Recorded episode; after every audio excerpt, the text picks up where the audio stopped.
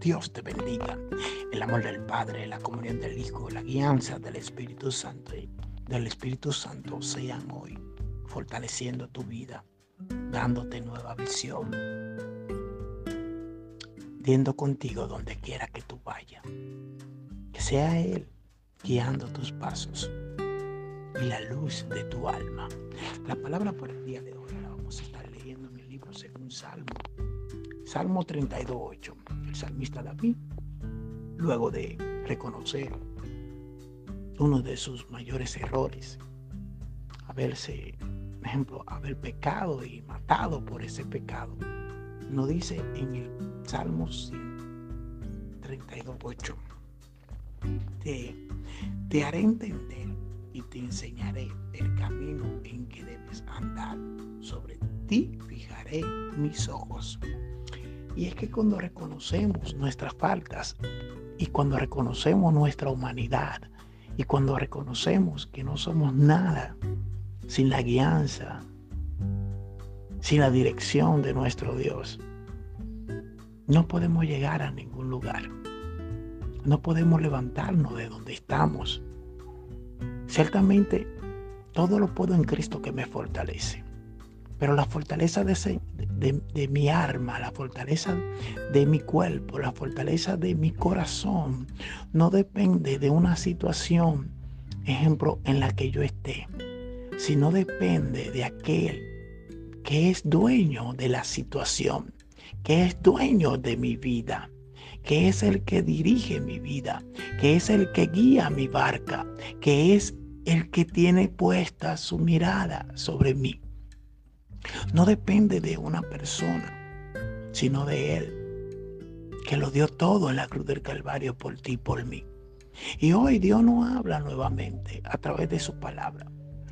David estaba pasando por un proceso de angustia, de dolor, y solamente cuando clamó y su alma se humilló delante de su Señor, fue que fue oído. Muchas veces no, somos, no estamos siendo oídos o no estamos hablando con la persona indicada. Esa persona se llama Jesús. Jesús en tu vida, Jesús en tu familia, Jesús en tu hogar, Jesús en tu trabajo, Jesús donde quiera que tú vayas. Pero nos olvidamos muchas veces sabiendo que Él está ahí para nosotros, para levantar nuestras manos caídas y para fortalecer nuestras almas. Y, y aún no nuestras almas, sino también por causa de ti, a los tuyos por causa de que tú te levantas, por causa de que tú te humillas, por causa de que tú clamas, por causa de que tú lo buscas a Él. Entonces la misericordia de Jehová cae sobre los tuyos, cae sobre tus hijos, cae sobre tus padres, cae sobre tu madre, cae sobre tu familia. La misericordia de Jehová. No es más que la misericordia de Jehová en cada uno de aquellos que amamos pero es cuando le reconocemos, cuando le damos el lugar que Él se merece. El salmista David había pensado que ese pecado Dios no lo había visto, Dios lo ve todo. Su palabra dice y escrito está que una hoja de un árbol no cae sin que Él tenga cuidado de eso. ¿Cómo no verá Él nuestros pasos y aún nuestros pensamientos? Si una insignificante hoja que no vale nada, Él tiene cuidado de eso. Muchas veces nos engañamos a nosotros mismos pensando de que Dios no lo sabe. Ya Dios lo sabe. Lo que hiciste anoche, lo que hiciste ayer, lo que hiciste en antaños, Él lo sabe. Y la paga del pecado es muerte.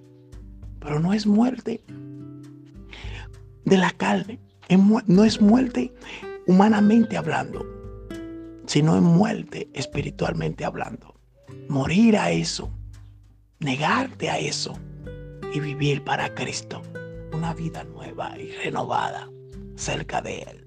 Yo oro por ti en este día y ruego al Padre, al Hijo y al Espíritu Santo de que toque tu corazón y que tú puedas ver la mano de Jesús a tu favor.